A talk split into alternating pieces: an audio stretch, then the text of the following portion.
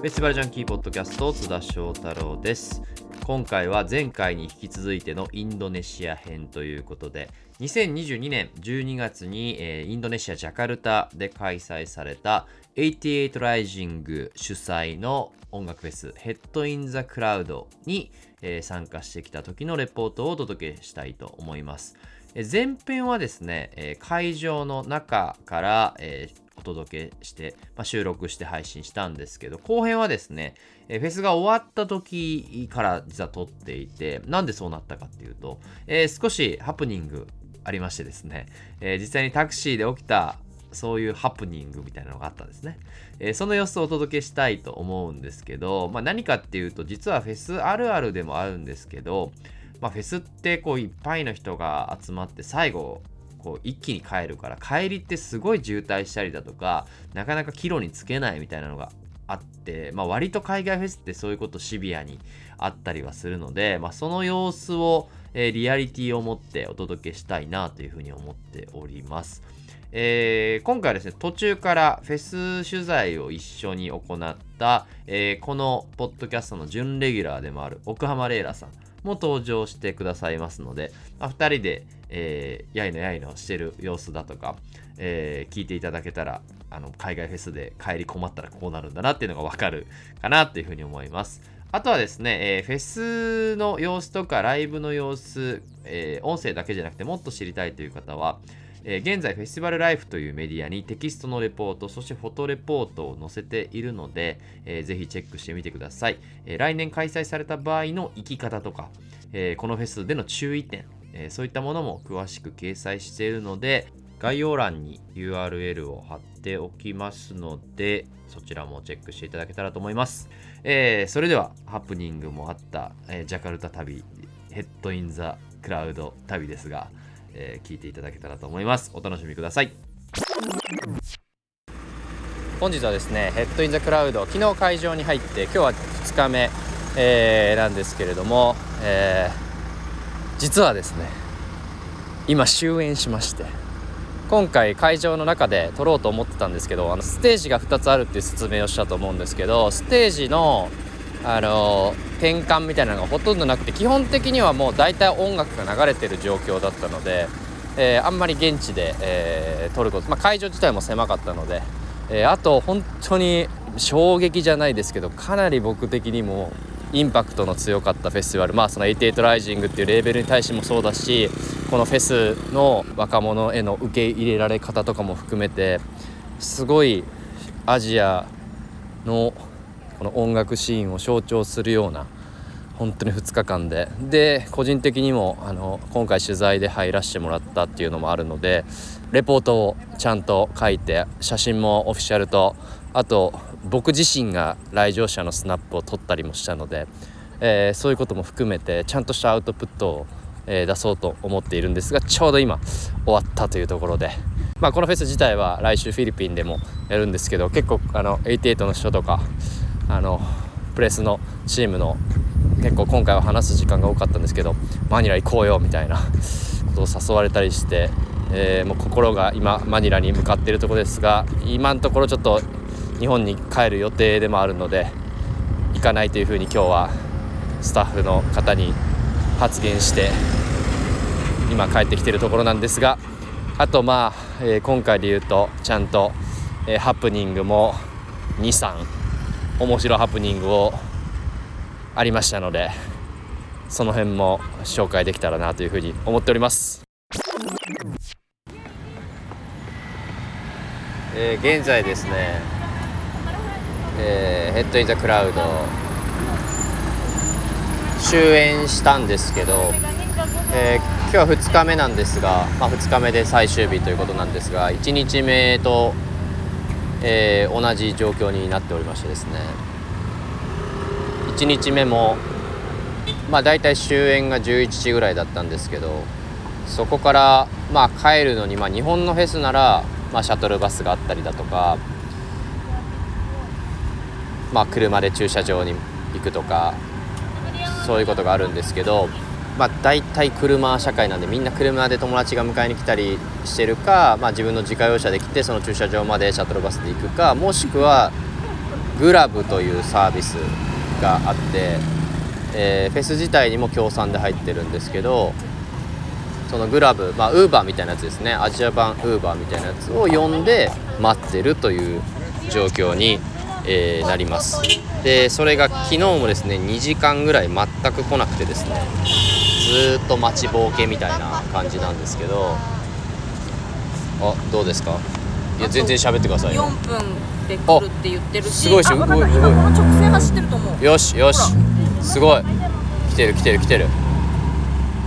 で本来ならここ入ってみたいなことだけど多分あここが止まってるからこう来るからこれ案内は合ってる。やっぱりこのアプリ自体がうこのフェスの仕様に今なってないから そね。ここが閉鎖されてるんことそうなんですよ。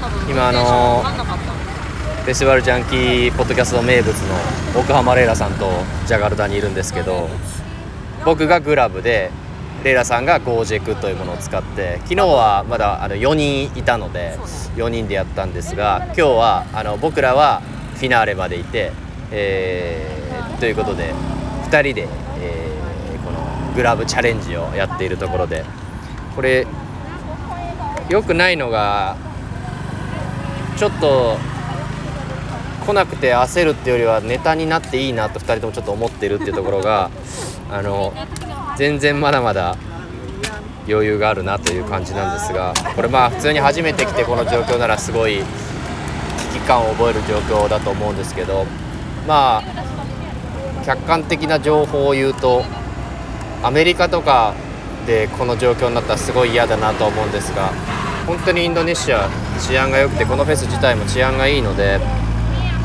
まあ夜に普通に今も僕の目の前に女性2人立ってたりだとか、えーまあ、そもそもフェスの帰りなんで結構人もいるし、まあ、タクシーのキャッチみたいなのも結構少ないのでどうですかね？4分から動かなくなったまあでもあの直線にああそこ止めたよ。えあで回してるのかな？えそんなことある？あそこを止めて向こう側行っとく？そうそう向こう側にもう行っちゃった方がそんなことある？で僕はこのグラブを止めるんでさ最悪じゃない、これ。うんであそんなことないそんなことない。これ正しいんだよ。何何？あ今あそうあっちから道を開けたから11時にあ12時になったら閉そう。鎖が解除されて。そうほらほらほらほらこれ最後今ここからこう来て本当だ。だから今もう全然レイラさんのやつは合ってるんだ。そうそうそうそう。うそうでも本当はあそこに立ってあげた方が優しいんですけどまあここまではもうここの車が少なくなったからい。いやめちゃめちゃこの通りが今ねララウンドってこうぐるぐる回るところにいるんですけども車が大渋滞してたんですが多分オペレーションが変わってちゃんと数台ずつ来るようなうオペレーションに変更になりまして。んうわー12時になったら変わるんだ。そう12時になったらこうアコ封鎖するとかなんかそういう謎の仕組みが発揮されて。運転手さん知ってんのかな？でももう今日はあのお昼の人も来たくないって言ってたじゃないですか。あそうだね。だからもうこうなることはこれでも稼ぎたい人は来るしあもうこういうのはやってる人は働きたくないというスタイルじゃないですかね。ーいやこのこの距離歩けよって思われてそうでしょ心配いえいえそこはお前ら。そこはやっぱもうそういうのじゃないんでっていう。やっぱこの日本でもゴータクシーとか使うけどさ、うんうん。グラブとかウーバーの困ったことはその待ち合わせが難しいっていう。あ意外とねその特にフェスとかだとねその道がここは封鎖されてるととか。かあと単純に待ってる人も多いし、うんうん止めちゃいけない場まあ所とかもあるし、確かにそれがローカルじゃないとさ状況がわからないから、けど一個やっぱいいのはねまあ別に今に始まったことじゃないですけどぼったくりの可能性が低いですからね。遠回りされたりだとか、うそのまあもう金額決まってますし行き先ももう言わなくてもあの英語が伝わらない人にも伝わるっていうのが一番いいんですけど昨日ねハプニングがありましてね。タクシーのねあのウーバーじゃないのを捕まえたんですよね。ウーバーじゃないグラブじゃないのをたまたま降りたところに僕ら乗り込んで深夜1時ぐらいですか。1時じゃないあれ12時ぐらいですよね。12時ぐらい。乗り込んで、え1人降ろしもう順調だと。今日は勝ち組だなっていう話をしてたら次のあの3人が泊まってるホテルに行くおじ急におじさんが、私たちのホうん、あの高速道路に乗るためのカードをトップアップしたいとあのチャージしたいって言い出して ぐるぐるぐるぐる同じとこ回り始めて。で同じとこ2周回った時にもうもういいよさっきのとこで降りるわっていう話をして3周目で降りるっていうね。ちょっとあの不穏な空気が車の中で流れたんですけども、うまあまあでももしかしたらその人は本当にあのチャージをしたかったのかもしれないし、ね本当に高速道路に乗れなかったからこう僕らを早く降ろしてやろうという優しさかもしれないですけどあの仏の顔は3度までということで3周目は もう僕は降りますと僕が言ってしまって。ん、サーキットかっつってな、うん。ぐるぐるもう回って永遠だなっつって。なんならもう2周目ぐらいちょっと運転うまくなったんじゃないかと思ってサーキット ちょっとおーちょっとタイムいいよいいよみたいなトップトップアップでチャージするのに同じとこ回っても絶対チャージできるとかないからな。一個不安になってきたのは、はいはい。さっきインドネシア語ではい。チャットが来たじゃない？はいはいはいはいらはそれってさラウンドアバウトの近くに来てくださいっはいはいはいはいてあるじゃん。入りたくない。あっちのこととか思っちゃったああでもそれはあります今このあのララこのラウンドに入っているところに僕ら立ってるんですけどでも逆に言うとラウンドじゃないあーあっちあでもこれは今掴んでる状況なので話さない方がいいと思うんですよね。もちろん。だからこのこれがもう可能性が低かったら次は僕の待ってこっちに来たよ。えどういう状況？いや今入れてんすよ入れてんすよ。入れて止めてみたいな。なんで？なんで入れたんだろう。え？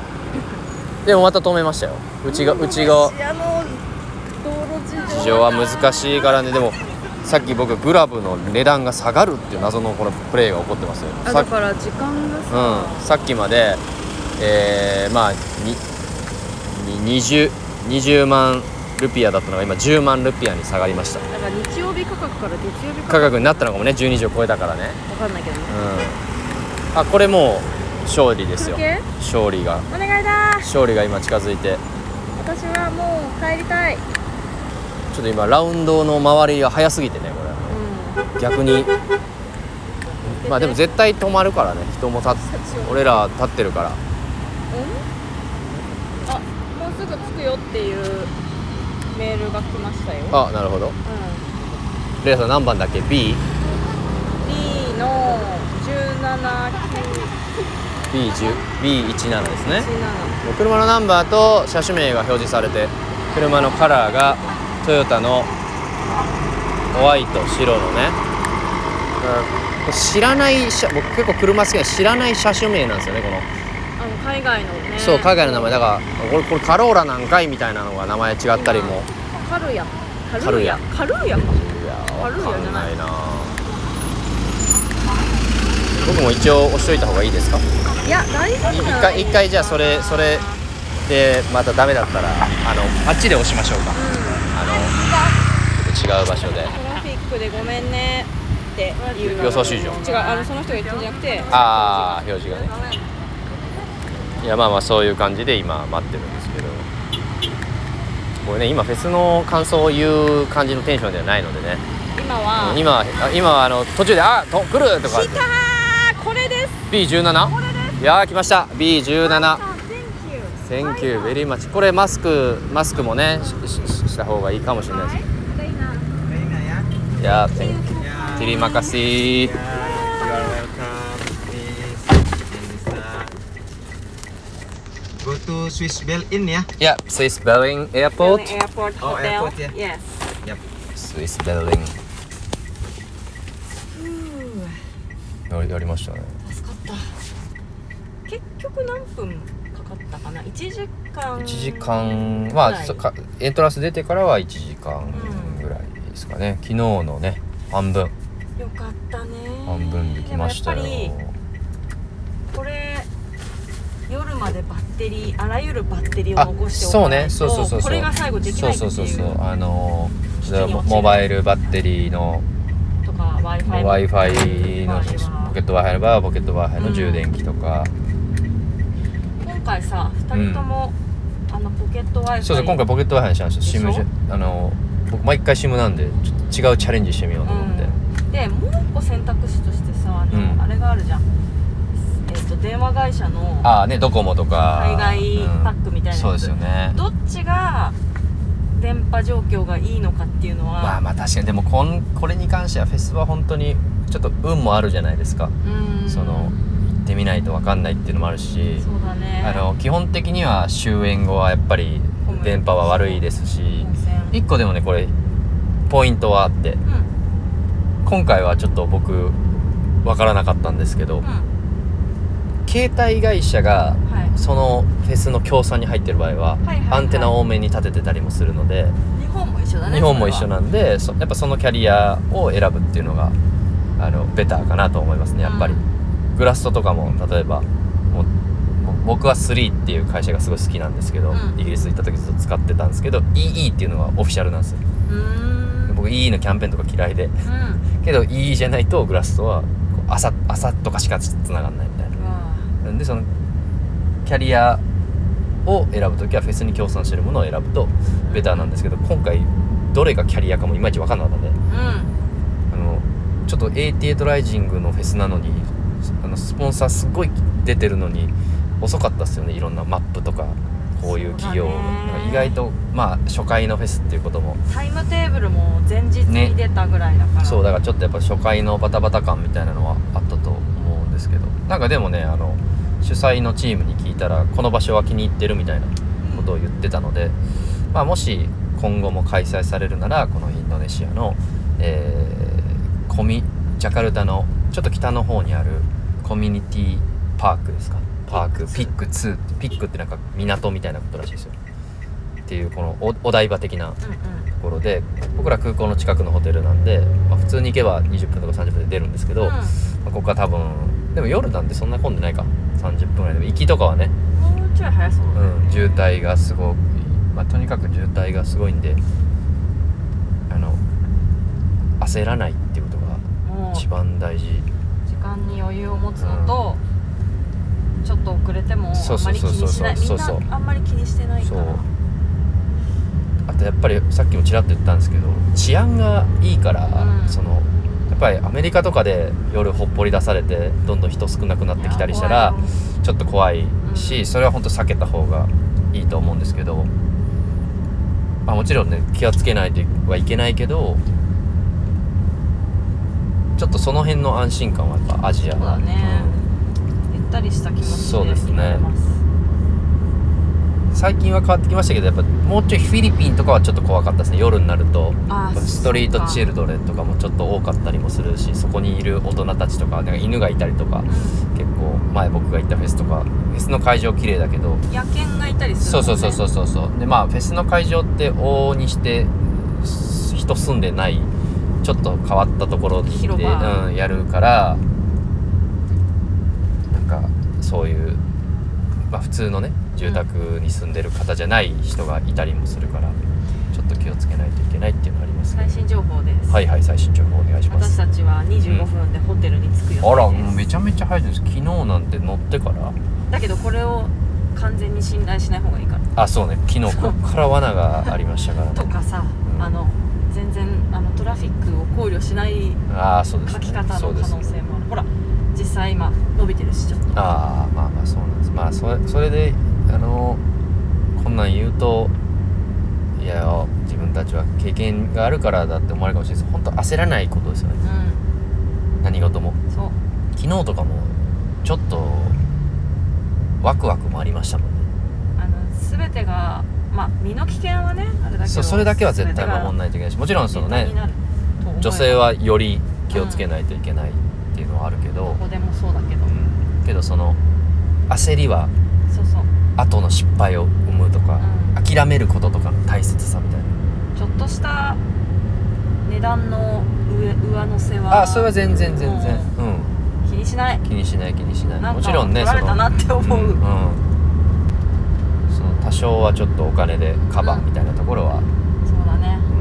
うん。そういう意味ではやっぱこの国は取られてもほら数百円まあそうですねタクシーなぐらいだから。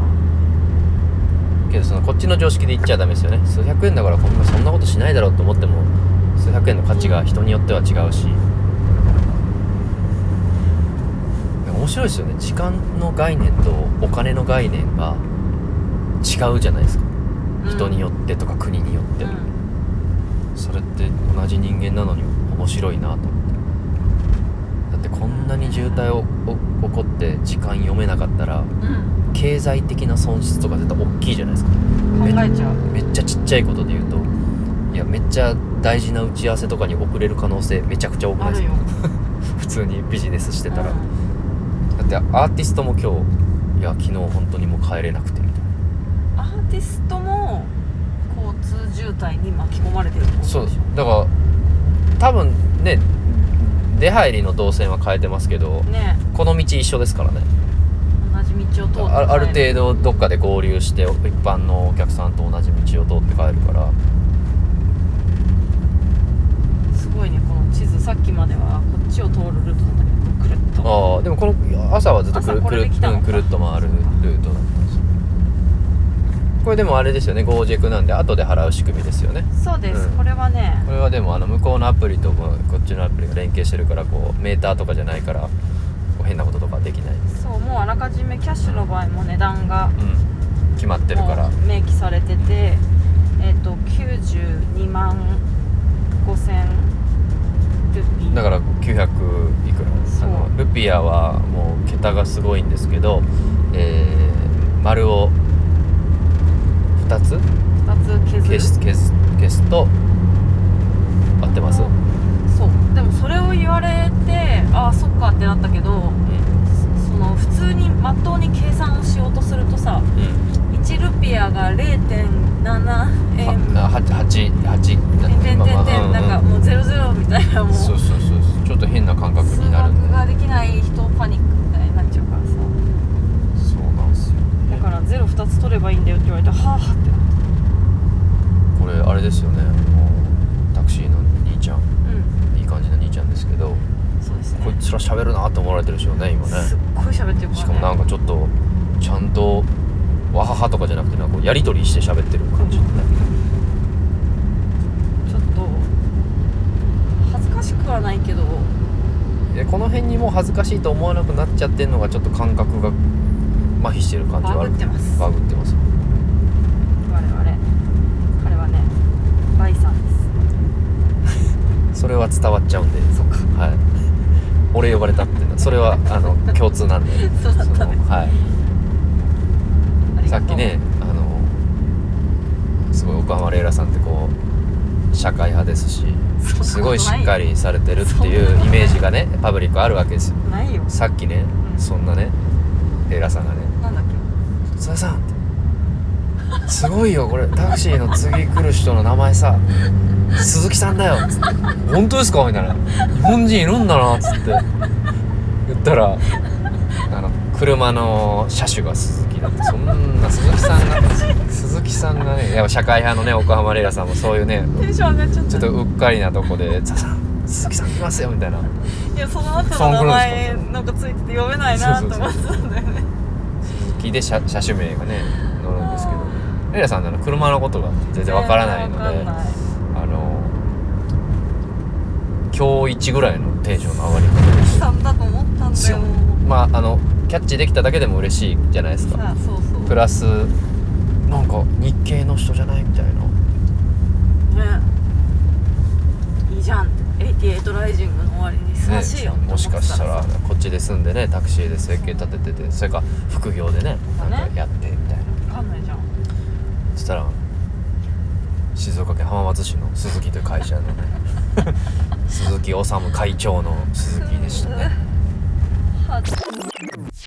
インドネシアも面白い。そのマレーシアとかうんシンガポールとかも全然こう日本人からしたら一緒かもしれないです。成り立ちも違えばうん。フェスもほんと全然違うし。いや宗教やっぱ海外に行くとその宗教がさ結構混ざり合ったりとかさ今回で言ったらヒジャいやブのほんとそうですね女女性性がの多かったりしてでもフェスにヒジャブの女性がいるっていう光景があんまりないいやーか本当にそうですね。らでインドネシア独独特の感じ、フフィリピンはねもっとねあのなんていうかなまあちょっと英語喋れる人も多かったりするじゃないですか。フィリピンちょっとアメリカナイズされた感じのファッションの人が結構、まあ特に僕が行ったそのワンダーランドってフェスがフィリピンであったんですけどまだちっちゃいんですよ。こんなジャカルタみたいに大きくないからよりソリッドな人が来てる。はい。まだ。はい。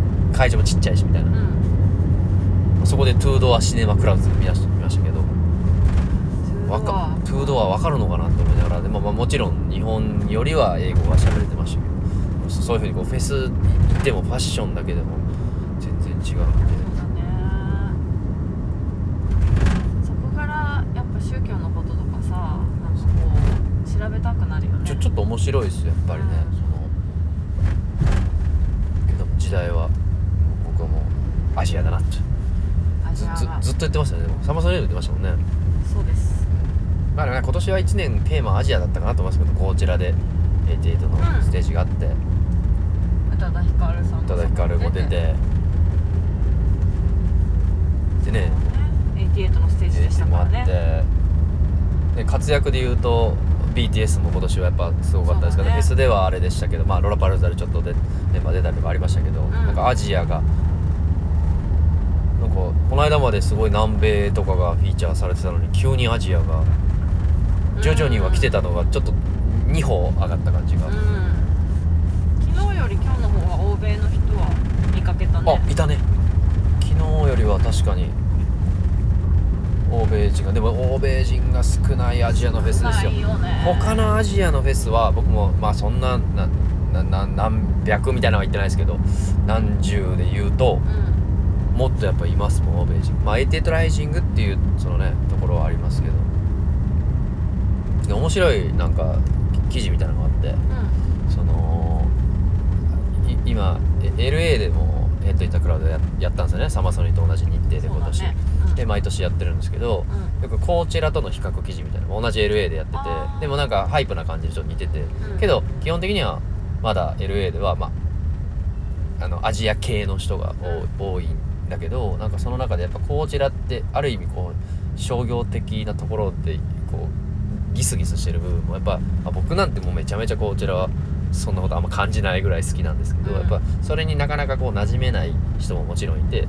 アジア人にとってのなんかこう優しいフィルターフィななんシェルター？うん。レイラさんよくシェルターって言うじゃないですか。その,、うん。あのリナ沢山のライブがあそこなら守られるここの安全地帯みたいなのの、なんかすごいこの別に欧米の人が多いか少ないからっていうだけじゃなくてこうアジア人がアジア人のアジアのものを見て楽しむ、うんなんかそうそうあったかいシェルターみたいななんかこちらってちょっとやっぱ戦いみたいなとこあるじゃないですか。ある意味アジアのものを見せて、うんこうの登っていく上がっていく、まあ、もちろんこのフェスだってあるとは思うけど。派手さがねやっぱうん。その年のリリースだったり、うん。そのセールスとか、まあ、いろんな活動のスタートだったりするからちょっとこうそうねでも鼻息荒い。戦ね鼻息荒い。でも戦いまでいかなくても結構わかります息荒いよね。わかります僕なんてあの今年のこちらの初日一緒に行ったあのイッチ今フェスティバルライフ手伝ってもらってるイッチに怖いなって言われましたね初日。なんいや僕がもうギラギラしてるから。もうもうてか一発一発目でしょ？今年がこちらは。あの年明けて初だったし。コロナで海外初だったしもうこの目で全てを。2日目からああややばいやばいみたいな。千葉してちょっと千葉ねこんなねレポートするだけの人間でも千葉知っちゃうのに、うん。それを考えるとレアさん道合ってますよ。あの合ってる、うんこれね14分きにな昨日もこっちであのーヒルトンガーデンイーに降りた方の道があってで昨日の我々をちょっと、もしかしたら騙そうとしてたタクシーの運転手はこの高速道路に何回も乗ろうとしてて。っていう今高速道路の隣の道を通ってるという感じですね。本当だ。高速じゃないのか？これは。いやだからそのなんか今年はアジアだったなという突然の出演していただいてありがとうございます。あのもう眠くてさ頭が全然多分回ってないんだよ。じゃあこの辺でねありがとうございましたね皆さん。ます。またアジアのフェス行きましょう。どこかのフェスで、お会いしましょう。撮っちゃった。ありがとうございました